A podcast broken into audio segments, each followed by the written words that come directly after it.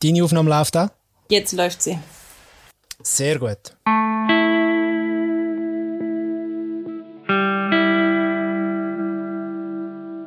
Während des Zerfalls der Sowjetunion war das, ist es zum Streitfall geworden.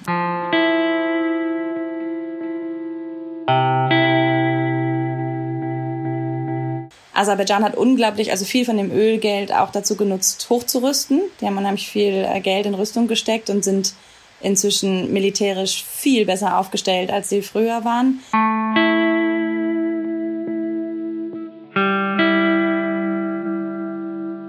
Also ich habe das Gefühl, früher waren die Bestrebungen mehr, dass man sich versucht anzunähern.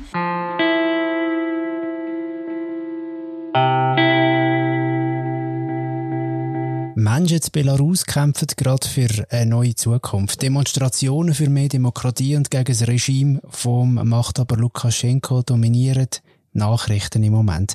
Ähnlich, wenn es um Covid geht, das Coronavirus, das behaltet uns und unser Leben richtig fest auf Trab. Gut ist aber, das Surprise Strassenmagazin ruft mir zumindest, und ich nehme auch ganz vielen anderen Leuten einmal noch wieder andere Themen ins Gedächtnis. Nur weil man zum Beispiel nicht über einen Konflikt redet, heisst das nicht, dass er nicht mehr existiert. In dem Fall gibt's Interviews, Hintergründe und eine Reportage aus dem Gebiet Karabach. Ein Stückchen Land, wo einerseits Armenien, aber eben auch Aserbaidschan beide gleichermaßen sagen, gehört zu uns, ist schon immer so gewesen gar nicht weit weg von uns, im Südkaukasus, wo niemand so recht weiß, ob es irgendwann doch eine Lösung gibt oder die Lage wieder mal könnte eskalieren. Die Reportage aus Karabach, die hat Eva Hirschi geschrieben. Die lesen wir im Strassenmagazin in der Nummer 483. Aber es gibt unter anderem eben ein Interview, wo Sarah Winterseiler aus der Surprise-Redaktion geführt hat. Sie hat eine ganz besondere Beziehung zu dieser Region. Wieso? Das hat sie mir im Surprise-Tag erzählt.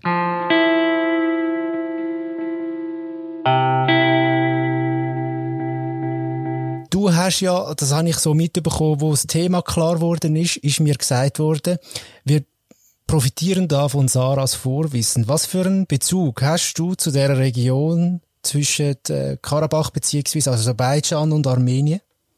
Ich habe ähm, während meines Studiums ein Jahr in Aserbaidschan gelebt und studiert, die Sprache gelernt, also Aserbaidschanisch und Russisch und habe ähm, danach ganz engen Kontakt gehalten. Bin über viele Jahre immer wieder zurückgefahren, habe auch zwei Jahre in Kulturfestivals gearbeitet, äh, die zusammen mit Aserbaidschan organisiert wurden und bin bis heute eigentlich äh, im engen Austausch mit meinen Freunden von damals ähm, und auch mit vielen Journalisten, die dort vor Ort oder auch im Ausland über die Region Bescheid wissen.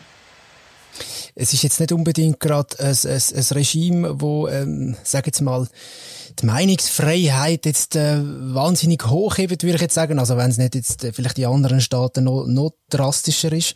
Ähm, wie, wie schwierig ist es als Journalistin in Aserbaidschan zu arbeiten? Was hörst du von deinen Freunden?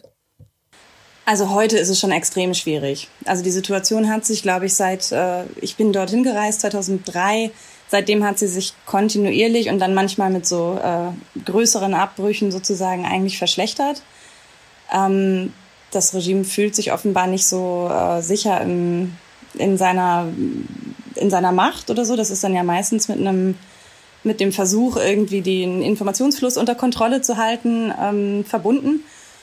Und die Journalisten, die ich, mit denen ich Kontakt habe, also die, die bekannteste ist, glaube ich, Khadija Ismailova, die, ähm, die auch im Gefängnis war und ganz übel eigentlich verfolgt wurde für ihre Art der Berichterstattung. Die macht sehr guten Journalismus, die ist auch ausgezeichnet und so, aber die hat einfach ein sehr schweres Leben. Die muss schon immer schauen, dass sie äh, vor Ort, äh, also dass man weiß, wo sie ist und dass sie sich ordentlich ihre internationalen Netzwerke so äh, am Laufen hält, dass man, äh, dass einem auch auffallen würde, wenn sie nicht mehr da wäre. Also das ist schon, äh, ja, schon sehr, äh, sehr hoher Druck und es gibt auch ganz viele so junge Leute, die so ein bisschen so Aktivismus, Journalismus oder Citizen äh, Journalism.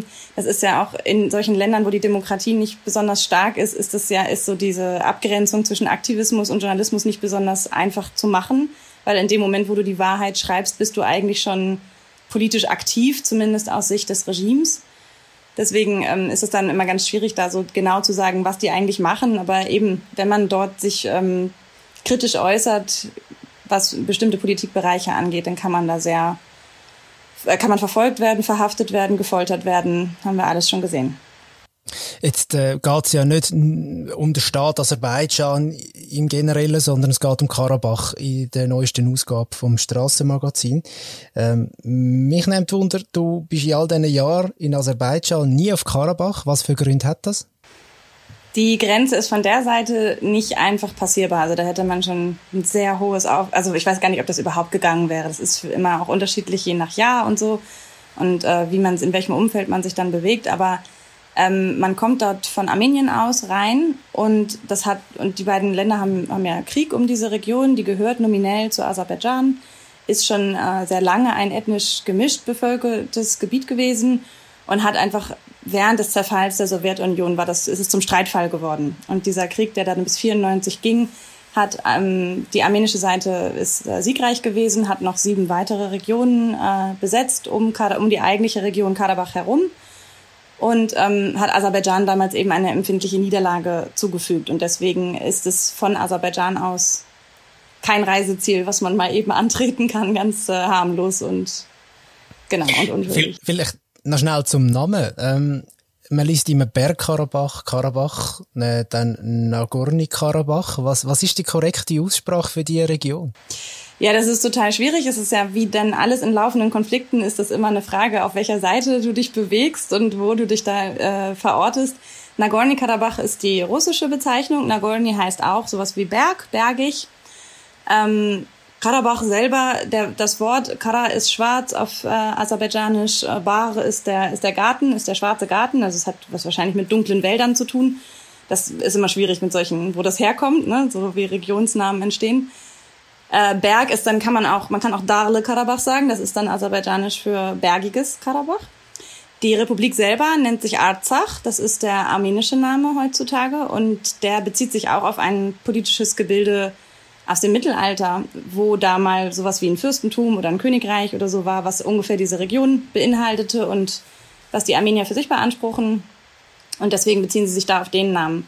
Da kann ich etymologisch nicht, äh, nichts zu sagen. Aber dieses Bergkarabach hat sich im deutschen Sprachgebrauch meistens zieht sich das dann über Russland, weil wir einfach gewohnt sind, die gesamte Post-Sowjetunion durch die russische Brille zu betrachten, leider immer noch. Äh, das hat was mit Kenntnissen zu tun, glaube ich. Hm.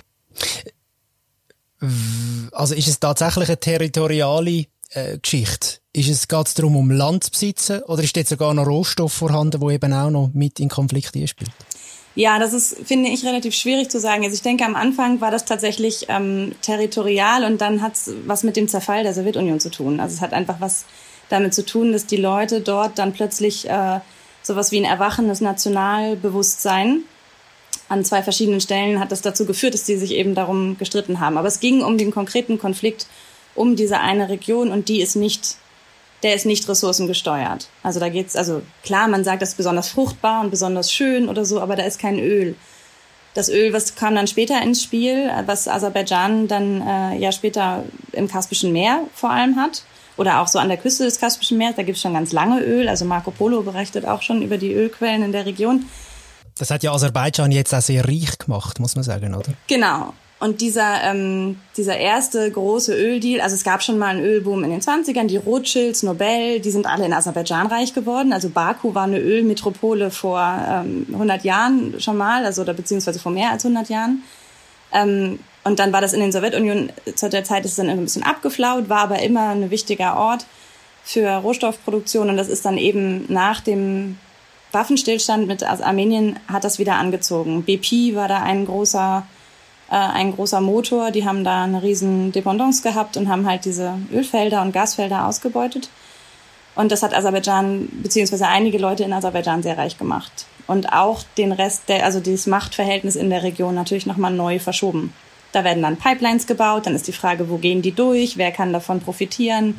Ähm, inzwischen ist zum Beispiel, das ist auch noch nicht so lange so, dadurch, dass Georgien und Georgien ist das Nachbarland im Westen, äh, nördlich von Armenien und südlich von Russland. Die ähm, haben dann ja auch nochmal einen Konflikt mit Russland gehabt. Und deswegen sind sie zum Beispiel energetisch, wo sie vorher von Russland ein Stück also abhängig waren, sind sie jetzt von Aserbaidschan abhängig. Da haben sich ganze Kräfteverhältnisse nochmal oder verschieben sich stetig. Und darum ist es wahrscheinlich auch nicht so einfach, dass einfach jetzt äh, zum Beispiel der Staatenbund oder die UNO können sagen, so, ähm, das Ding ist jetzt unabhängig, fertig, dann ist der Konflikt auch beendet, weil offenbar äh, bestehen recht viel, unter anderem zu Aserbaidschan, auch finanzielle und wirtschaftliche Abhängigkeiten. Nur schon von den Ländern rundherum, aber offenbar auch sonst in der Welt, oder? Ja, ich bin mir gar nicht sicher, dass das der Grund ist. Also ja, also es bestimmt sind da verschiedene Interessen mit im Spiel, wen man dann gerade äh, sozusagen bevorteilt. Es ist bei dem Konflikt so, dass rein völkerrechtlich stehen sich da so zwei Prinzipien diametral gegenüber. Das eine ist das äh, Recht auf Selbstbestimmung der Völker, ähm, dass man, wenn man eine, ein Volk ist und sich einig ist, sagen kann, okay, wir haben ein Recht auf territoriale, äh, auf Selbstbestimmung. Ähm, und das beißt sich mit dem, äh, mit dem Recht auf territoriale Integrität. Und das kann Aserbaidschan für sich beanspruchen. Es ist unser Staatsgebiet, das gehört nominell zu unserem Staatsgebiet, ähm, das wollen wir erhalten. Diese beiden Rechte stehen auch an anderen Orten der Welt irgendwie äh, miteinander in Konflikt. Und bis jetzt ist es so, dass die UNO-Resolutionen immer auf Seiten Aserbaidschans äh, dafür argumentiert haben, dass äh, die territoriale Integrität höher gewichtet wird. Das hat sicher auch was mit Stabilitätserwägungen zu tun. Es ist ja sowieso eine sehr kleine Region. Also der Südkaukasus hängt da ja so zwischen dem Schwarzen Meer und dem Kaspischen Meer so eingeklemmt. Und es sind drei kleine Länder. Und dann, wenn man den Nordkaukasus dazu nimmt, da gibt es so viele Sprachgruppen und so viele kleine ähm, Volksgruppen, die dann theoretisch sagen könnten, ah, wir sind auch wir möchten auch territorial unabhängig sein. Das würde ein, also wenn man dem nachgeben würde als UNO, dann könnte das eine unglaubliche Lawine an Kleinststaatserklärungen nach sich ziehen. Ja, und das, äh, das, daran hat, da hat Russland natürlich kein Interesse dran, weil das ein Teil der Nordkaukasus ist ja russisches Gebiet, ist ja auch mit Tschetschenien zum Beispiel und Inguschetien und so ist ja auch schon sehr instabil. Und aber auch der Iran im Süden, die Türkei im Westen, die haben alle kein Interesse an, äh, an Chaos in der Region. Und dann finde ich aber umso bemerkenswerter, wenn ich so Sachen lese bei der Eva Hirsch in der Reportage, wo zum Beispiel die junge Frau sagt, wir hoffen, nein, wir glauben an den Frieden, sonst würden wir nicht mehr hier wohnen. Und ich denke immer so, das ist verlorenes Gebiet, klingt sehr, sehr destruktiv, ich weiß, aber ich denke immer, da wird man sich nie einig. Aber die Leute, die selber in Karabach leben, haben offenbar die Hoffnung noch nicht aufgegeben. Ich glaube ehrlich gesagt, dass es auf armenischer Seite relativ weit verbreitet ist. So dieses Gefühl, sie haben den Konflikt gewonnen und sie haben ihn aus ihrer Sicht ja auch wirklich sehr, also sehr erfolgreich da jetzt äh, ihr, also wenn man es bös will, Staatsgebiet erweitert. Das ist, also es gibt keine offizielle, keinen offiziellen Anschluss der besetzten Gebiete und äh, von und Karabach an Armenien, aber de facto wird das natürlich mehr oder minder, also über die Geldflüsse laufen über Armenien, die Menschen in Karabach haben den armenischen Pass. Also es gibt bestimmte Dinge, die ähm, die sozusagen gemeinsam laufen, wo man sagen könnte, das ist irgendwie ein Land und es gibt bestimmte Dinge, wo man sagt, naja, ähm, es gibt schon eine eigene Regierung, ein eigenes Parlament, es ist nicht richtig ein Land. Aber es ist, das ist ein bisschen schwierig. Aber ich glaube, dass die Armenier insgesamt sich relativ einig oder viele wahrscheinlich sagen würden, sowas wie, ähm, wir glauben daran, weil wir uns relativ sicher fühlen damit, dass das unser ist. Wir haben das ja erobert, das ist jetzt, äh, das ist jetzt de facto so. Aserbaidschan ist ja auch kein sympathisches Regime, wo man jetzt gegenüber, also kein einfacher Verhandlungspartner, macht sich gerade nicht beliebter. Ähm, ich kann mir vorstellen, dass viele Armenier sich da so zu Armenier und Armenierinnen natürlich äh, sich da wie einfach im Recht fühlen und äh, hoffen, dass sie, dass sie diesen Status quo, den sie jetzt haben, seit fast, also seit 94 eben, äh, dass sie den halten können und formalisieren können.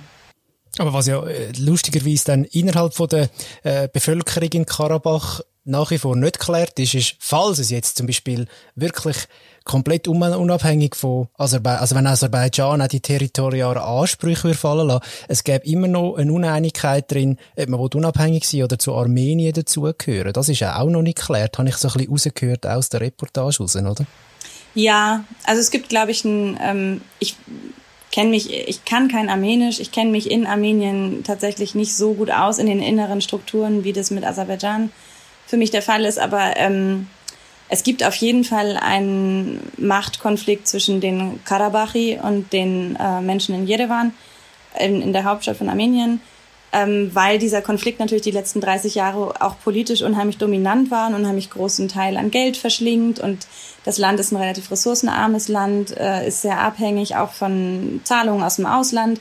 Dieser Konflikt hält das, äh, hält das Land und auch die ökonomische Entwicklung von Teilen des Landes, die mit dem Konflikt selber eigentlich nichts zu tun haben, gefangen. Und ähm, ich kann mir gut vor, also da gibt es natürlich Kräfte, die dann sagen, ähm, boah, wenn wir die loswerden, also wenn wir dieses Problem loswerden, nicht unbedingt die Kadabachis, sondern wenn wir das Problem loswerden, wird es uns vielleicht besser gehen, weil dann könnten wir das ganze Geld, was wir in den Konflikt stecken, anders investieren. Ähm, solche Kräfte gibt es mit Sicherheit und genauso gibt es natürlich äh, die Leute, die dafür ihre Unabhängigkeit gekämpft haben, äh, möchten vielleicht auch wirklich selbstbestimmt sein. Also vielleicht verstehen sie sich tatsächlich als noch etwas anderes als das, äh, als das Armenien nebenan. Und ich habe aber immer das Bild von Karabach, das ist eigentlich fast ein eine No-Go-Area. Und jetzt sieht man aber doch, dass Tourismuszahlen zum Beispiel weiter aufgehen, die ganze Zeit aufgehen. Ist das irgendwie etwas, was sich äh, in der letzten Zeit verändert hat? Das kann ich auch nicht so genau im Detail beurteilen. Ähm, ich, es gibt Tourismus in der Region, das ist auch was, was sie sich wünschen. Ich glaube, dabei geht es aber auch vor allem um armenischen Tourismus. Also es gibt ja eine unheimlich große armenische Diaspora, die dann halt auch gerne mal nach Hause fahren und vielleicht ein Teil davon halt einfach auch nach Karabach nach Hause fährt oder sich das anschaut, wenn sie in Armenien umherreisen. Ähm, und dann gibt's natürlich immer interessierte Leute, die diesen Kauk der Kaukasus ist ja einfach ein beeindruckendes Gebirge und da wollen natürlich gibt's auch immer viele Menschen, die einfach abenteurermäßig die Region erforschen wollen. Aber dass da jetzt so Massentourismus in Karabach entsteht, das glaube ich nicht. Aber ähm, ja, ich, ich glaube, die Leute, das ist einfach eine der wenigen Möglichkeiten, wie sie überhaupt ökonomische Perspektiven entwickeln können. Und das ist wahrscheinlich auch einfach eine große Hoffnung, die man dort hat, dass das sich ausbauen ließe und dass man dort vielleicht eine Form von ökologisch sanften Tourismus so als moderne Variante von Tourismus äh, einrichten kann, damit man Leute ins Land lockt, damit man sich irgendwie finanzieren kann, damit man auch Austausch hat mit außen. Das ist natürlich auch, wenn man in so einer no, eben No-Go-Area, wie du sagst, ähm, lebt, dann ist das ja eine der Dinge, die so, so schwer fallen. Wenn man nicht richtig gut Englisch kann oder so oder wahnsinnig gut Russisch, dann ist ja der Austausch insgesamt mit der Restwelt sehr beschränkt. Ich habe es am Anfang vielleicht ein bisschen zu martialisch gesagt, weil ich selber äh, wenig oder gar nicht so gut kann einschätzen ähm, Aber was, was denkst du, ist denn, ist denn so ein, eine richtige Eskalation von dem Konflikt? Ist die überhaupt möglich? Weil es sieht ja so aus, als würde niemand wollen angehen. Es sieht aber auch nicht aus, dass irgendjemand so den richtig grossen Konflikt will aufbeschwören weil das, äh, ja, weil das offenbar äh, auch nicht wünschenswert ist. Sowohl für Aserbaidschan als auch für Armenien nicht. Ja, das ist, ich finde das extrem schwer zu beantworten. Und ich glaube auch die Leute, die sich jetzt noch intensiver, also noch also viel intensiver damit beschäftigen als ich, jetzt irgendwie Tom de Waal ist so eine internationale Größe, der für die Carnegie Foundation zum Beispiel die Region schon seit Jahrzehnten beobachtet. Ähm, die halten sich alle sehr stark zurück. Also die geben schon so Einschätzungen. Und die Einschätzungen lauten im Prinzip, beide, äh, beide Länder würden nicht von einem Krieg profitieren. Das ist ganz klar. Aserbaidschan hat unglaublich, also viel von dem Ölgeld auch dazu genutzt, hochzurüsten. Die haben unheimlich viel äh, Geld in Rüstung gesteckt und sind inzwischen militärisch viel besser aufgestellt, als sie früher waren. Es würde also auch in einer ganz anderen Dimension eskalieren können. Also ich will das vorher überhaupt nicht kleinreden, aber es könnte dann halt auch einfach mal noch, noch mehr eskalieren, als man sich das bisher, als es bisher möglich gewesen ist. Ähm, aber da bin ich auch keine Expertin für die Militärdetails, muss ich sagen ja, also es ist so, ich glaube, de facto würden beide Länder nicht profitieren, aber beide Regime haben auch natürlich profitieren davon, dass dieser Konflikt so ist, wie er ist, weil sich das natürlich immer dann nutzen lässt, um nationale Einigkeit und äh, den Äuß also zu demonstrieren und den äußeren Feind dazu zu nutzen, zu sagen, wir dürfen uns im Innern keine Konflikte leisten.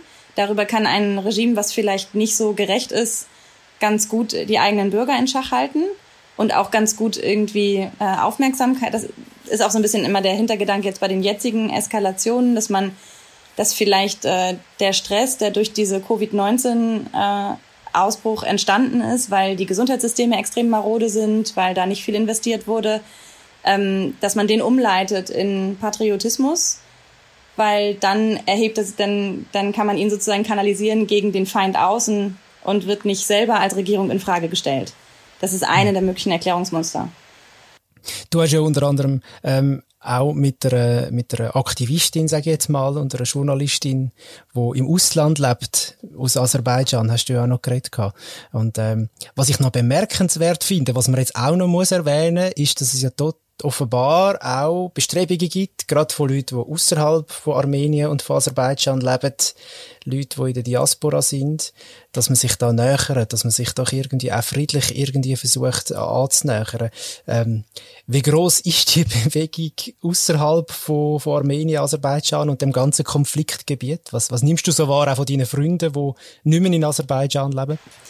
Also ich habe das Gefühl, früher waren die Bestrebungen mehr, dass man sich versucht anzunähern. Es ist natürlich auf der privaten Ebene immer noch was ganz anderes. Das kann man irgendwie nicht einschätzen, in, wie, welchem, in welcher Bandbreite sowas passiert. Also Gaybullah, die ich da interviewt habe, die ähm, arbeitet ja also vor allem als Journalistin, Analystin, würde ich sagen. Ähm, die also die beschreibt, die hat halt Freunde von beiden Seiten, die sie vor allem über Aufgeschlossenheit und Kontakte im Ausland kennengelernt hat, aber auch aus einer Zeit, in der es eben noch Initiativen gab in der Zivilgesellschaft, die dafür gesorgt haben, dass diese Bevölkerung der drei südkaukasischen Länder in regelmäßigen Abständen Dinge zusammen machen.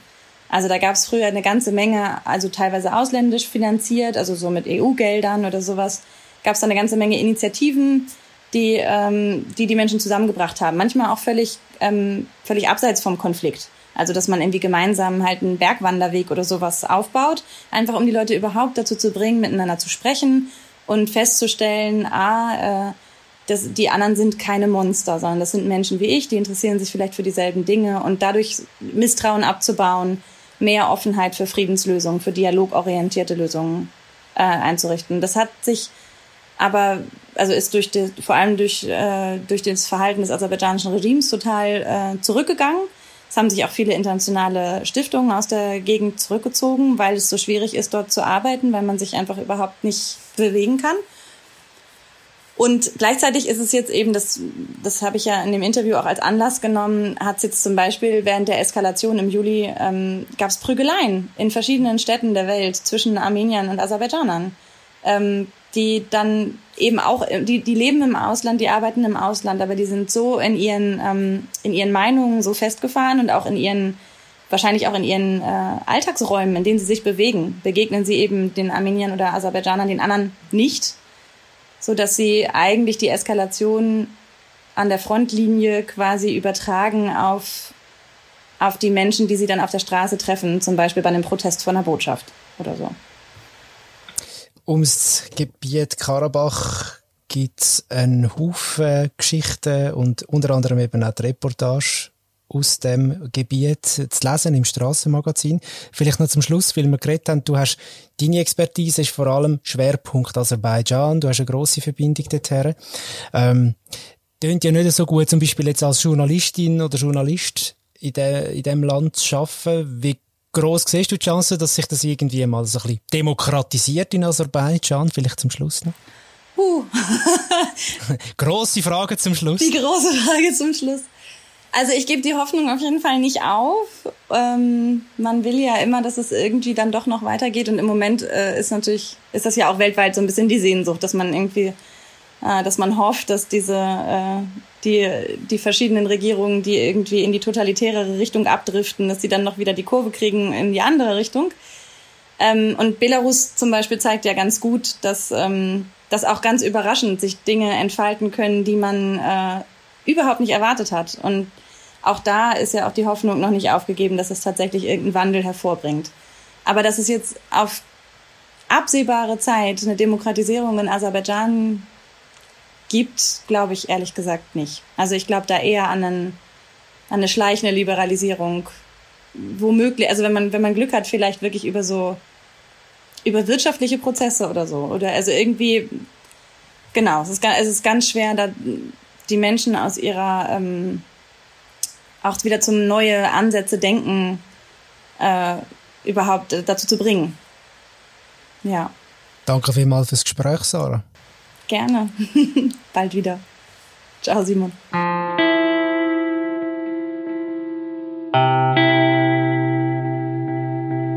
Ja, wir haben jetzt gerade ein paar Themen angeschnitten zum Thema Karabach, Armenien und Aserbaidschan. Aber im Heft gibt's noch ein bisschen mehr Tiefe und zum Beispiel eben auch eine Chronologie von den Ereignissen zu Karabach, so aus den letzten ein bisschen mehr als 30 Jahren. Das ist das Strassenmagazin mit der Nummer 483, das ihr ab dem Freitag könnt kaufen Ich wünsche viel Vergnügen beim Lesen und herzlichen Dank für die Aufmerksamkeit und fürs Hören.